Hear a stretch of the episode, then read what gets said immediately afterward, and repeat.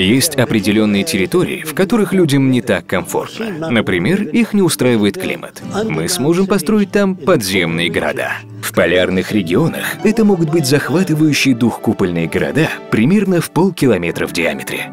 В таком городе вершина купола располагается над поверхностью, чтобы дневной свет мог проходить через огромный портал. Внешний периметр будет служить в качестве жилой зоны. Внутренняя часть будет включать в себя поля, озера, парки, теннисные корты.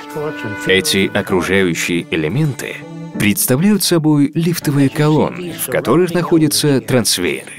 Это специальные лифты, способные переместить вас в любую точку города, в том числе и на поверхность.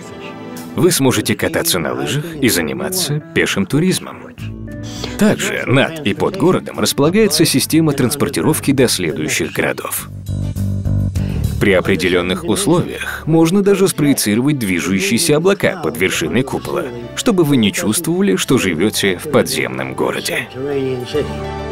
Люди представляют себе город под землей как нечто сырое, темное и плохо пахнущее, похожее на станцию метро.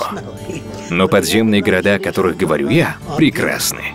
Вы даже не будете знать, что живете под землей. Единственным отличием от других городов будет только то, что подземные будут строиться в климатически неблагоприятных местах для проживания человека.